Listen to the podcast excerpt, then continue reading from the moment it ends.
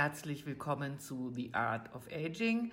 Mein Name ist Marina Jagemann und ich berichte als Journalistin regelmäßig zu den Themen Beauty, ästhetische Medizin und Gesundheit hier äh, in meinem Podcast und im gleichnamigen Online-Magazin marinajagemann.com.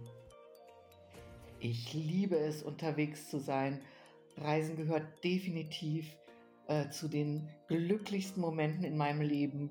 Und ähm, jetzt in Corona-Zeiten, wohin mit der Reiselust? Ja, zu dem Thema spreche ich mit äh, Dirk Iserloh.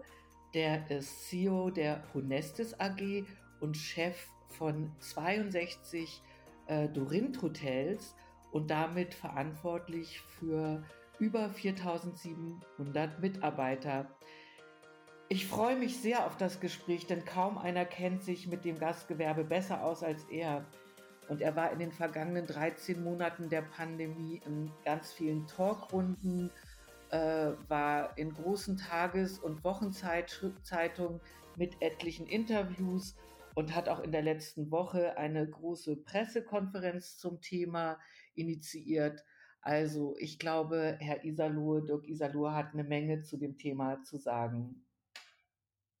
Lieber Dirk Isalohe, ähm, von der Leiterin Ihrer Ko Unternehmenskommunikation weiß ich ja, wie engagiert Sie gerade an allen Fronten um das Überleben ähm, vom Gastgewerbe und der Hotellerie kämpfen. Also Sie sind ja in den Medien präsent wie nie, egal ob SZ, Welt, Bild, äh, TV und haben ja auch eine, gerade eine sehr große Pressekonferenz veranstaltet vor kurzem.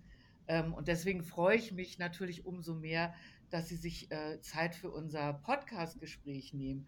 Also dafür schon mal ein ganz herzliches Dankeschön. Und meine erste Frage ist wirklich sehr persönlich. Wie geht es Ihnen in diesen, ja, für die Hotellerie extrem schwierigen und aufregenden Zeiten? Ja, ich glaube, für persönliche Empfindungen, liebe Frau Jagemann, ähm, ist kaum Zeit. Ich stelle immer mehr fest, dass ähm, ich über mich selber sehr, sehr wenig nachdenke und auch fast das Empfinden für meine eigene Person verliere.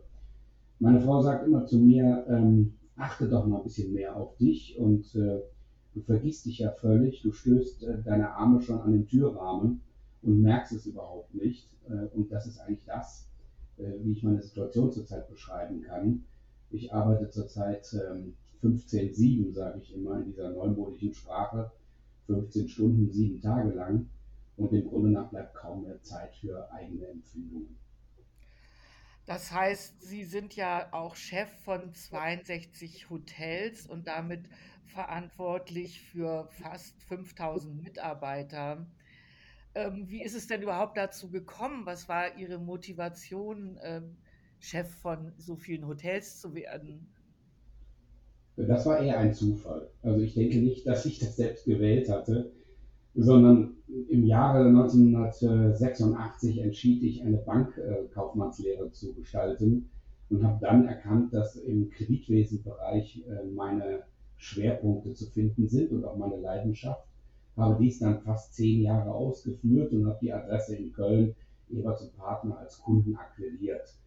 Äh, aus dieser Akquisition wurde dann später äh, nach dem Austritt von Herrn Johannes Böhne, das war ein damaliger Partner des ähm, Immobilienemissionshauses in Köln, ähm, die Anfrage, ob ich nicht sein Nachfolger werden sollte.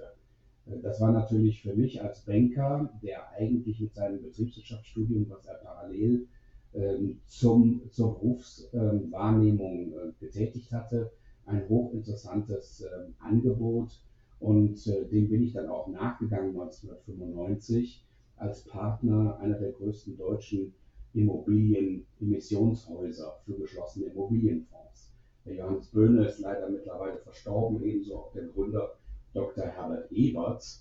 Und äh, ich müsste dazu sagen, ähm, dass äh, das dann der Zeitpunkt war im Jahre 2008, dass ich die Firma faktisch alleine weitergeführt habe.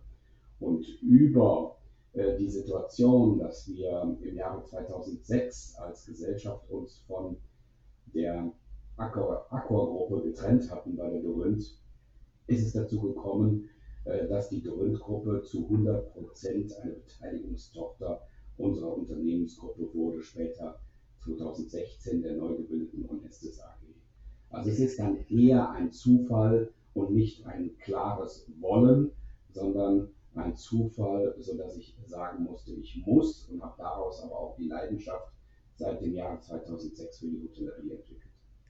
Ja, das wollte ich gerade fragen. Ich hoffe, Sie haben den Schritt nicht bereut und weiß ja, dass Sie wirklich leidenschaftlich eben verbunden sind, auch mit Ihren Hotels und auch mit dem Thema Reisen. Ähm, wie war das denn in den letzten Monaten für Sie? Haben Sie, waren Sie die ganze Zeit so engagiert mit anderen Dingen oder konnten Sie auch zwischendurch reisen oder mussten Sie sogar viel reisen?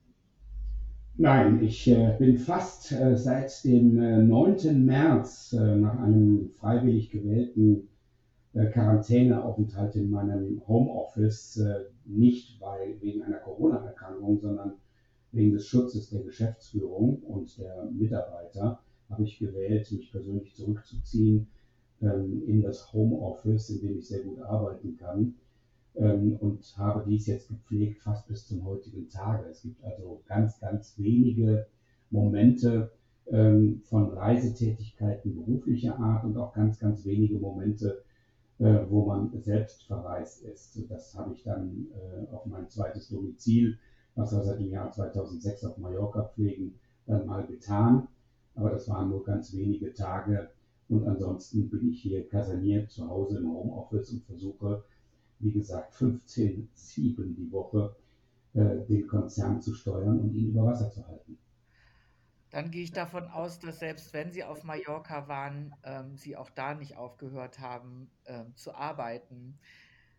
Ja. Da, liegt, da liegt die gleiche Station, ist dort vorhanden in einem kleinen Büro, sodass man sagen könnte, das wäre dann das ähm, Vacation Home Office.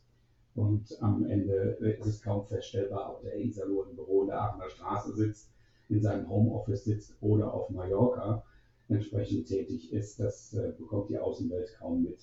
Und daran können Sie vielleicht auch zu Ihrer ersten Frage ermessen, äh, warum ich fast mich selber nicht mehr empfinde. Und das ist schon ein, ein Manko. Das ist vielleicht das größte Manko, was ich in dieser Krisenphase für mich persönlich empfinde, dass ich ähm, die, äh, die eigenen Empfindungen so weit zurückgestellt habe, ähm, dass man tatsächlich nur noch realisiert, ob im Traum oder in der Realität, wie kommt man durch diese Corona-Pandemie-Zeit. Ja, Sie sind aber doch trotzdem, nehme ich an, ab und zu mal in einem Hotel gewesen, wenn Sie geschäftlich unterwegs waren. Wie fühlt es sich denn für Sie an? Also auch ich war zwischendurch sehr selten. Ich bin sonst auch viel, viel öfter unterwegs, ähm, war aber schon zu Gast in Hotels, während, äh, also das waren dann eben auch Geschäftsreisen. Ich habe mich eigentlich immer sehr, sehr sicher und ganz besonders gut aufgehoben gefühlt in den Hotels, ähm, weil die Hygienestandards sehr hoch sind und auch ganz professionell umgesetzt wurden. Wie geht Ihnen das, wenn Sie in so ein Hotel kommen? Sie haben ja noch mal einen ganz anderen Blick, denke ich. Wie hat sich das für Sie angefühlt? Unglaublich leer. Das erste Mal war ich in einem Produkt äh, des Mitbewerbers im Intercontinental nach dem Lockdown 1 in Berlin. Und ich ging in die Halle, rief äh, meinen Kollegen Thorsten Bauschmann in Köln an und fragte ihn, ob er was hören würde äh, daraufhin, was soll ich bitte hören? Ja, genau das ist es. Nichts. Ich stehe in der Halle vom Intercontinental in Berlin und du hörst nichts. Sowas gibt es nicht. Äh, sowas gab es bis damals nicht. Äh, wenn man in die Halle vom Intercontinental in Berlin in der Budapester Straße eintritt, hört man immer ein so lautes Grundrauschen, weil dort ist die, äh, die Bar Marilyn, dort ist das Foyer immer überfüllt und äh, internationale Töne sind zu hören ähm, egal ob aus chinesischem, arabischem, amerikanischem oder afrikanischem Bereich. Sie können das Stimmengewirr kaum auseinander ähm, filtern in ihrem Ohr und nun die absolute Stille. Es war kein Mensch in dieser Halle. Und das war für mich schon sehr bedrückend, äh, diese Stille. Und die empfinde ich natürlich auch, wenn ich in unsere Hotels komme. Man kommt in die Lobby und meist ist keiner da.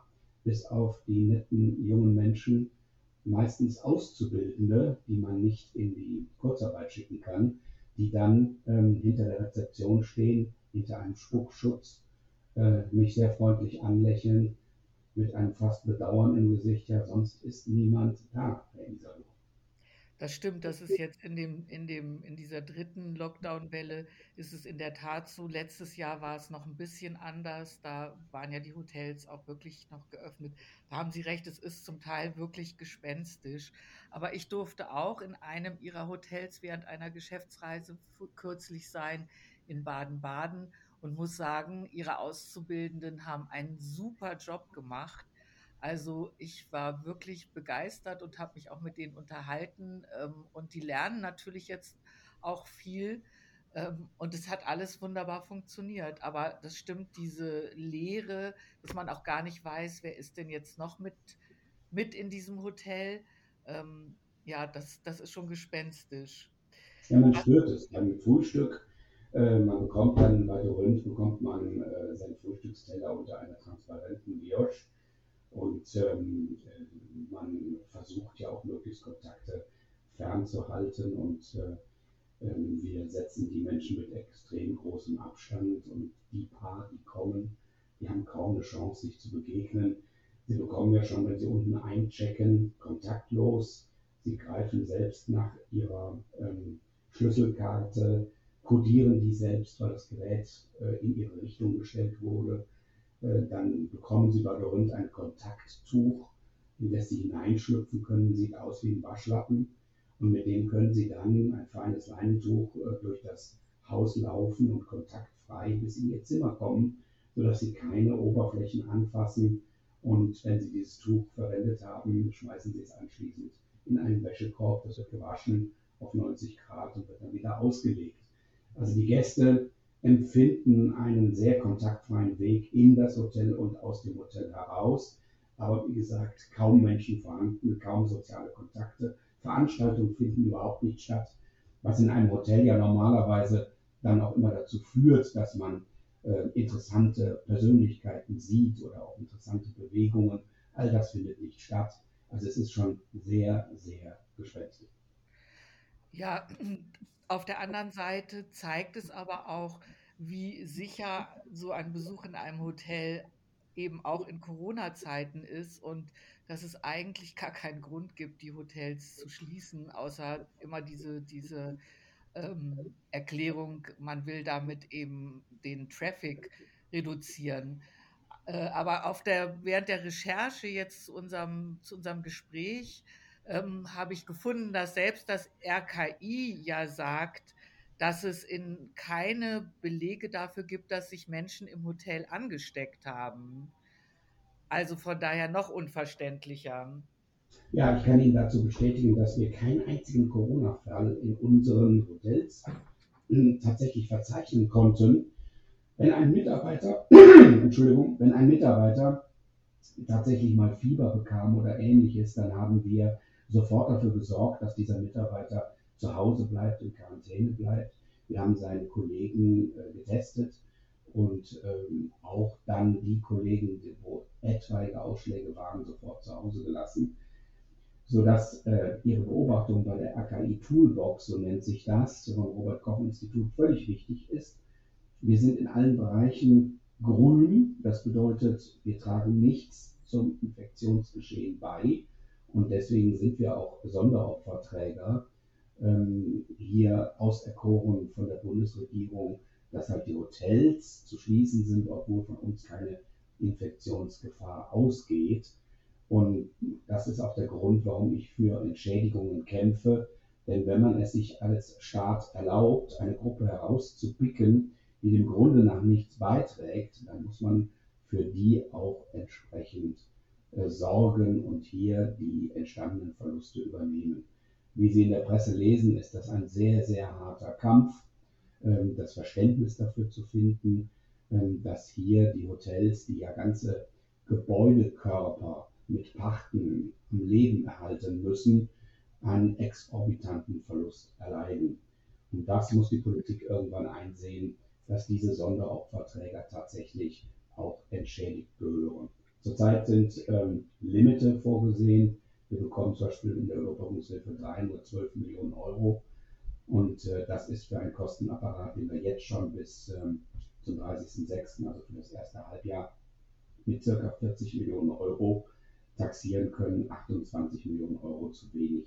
Das sind Zahlen, äh, sodass ich wieder auf die erste Ihrer Fragen zurückkommen könnte ähm, und Sie sich damit erklären, warum ich persönlich für mich selbst empfinde, sondern stets nur äh, in den Bemühungen bin, äh, dieses Geld zu finden, um 4.700 Familien in Lohn und Brot zu halten.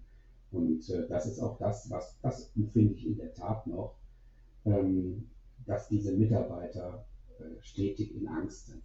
Dass wir versuchen, Mitarbeiter zu überzeugen, bei der Berufswahl zu bleiben und nicht zu wechseln. Äh, die Hotellerie ist ansonsten kein unsicheres Terrain, sondern ähm, wir sind in der Tat ein interessanter Arbeitgeber, aber zurzeit lahmgelegt und dafür kann die Hotellerie nichts. Das muss vom Staat ausgeglichen werden. Das äh, ist sicherlich ähm, ein bemerkenswerter Hintergrund. Ja, da gebe ich Ihnen recht und drücke auch wirklich die Daumen.